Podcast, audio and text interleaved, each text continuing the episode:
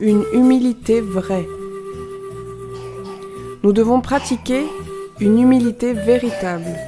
Ceci afin que les grâces reçues ne nous déforment jamais et pour que nous puissions vivre pour toujours dans la plus profonde gratitude envers celui qui est le maître de notre destinée.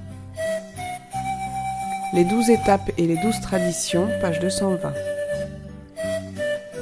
L'expérience m'enseigne que ma personnalité alcoolique tend à être pédante. Sous le couvert d'apparentes bonnes intentions, je peux me lancer dans les digressions, à la poursuite de mes causes. Mon ego prend le dessus et je perds de vue mon objectif fondamental. Il peut même m'arriver de m'attribuer tout le mérite de l'œuvre de Dieu dans ma vie.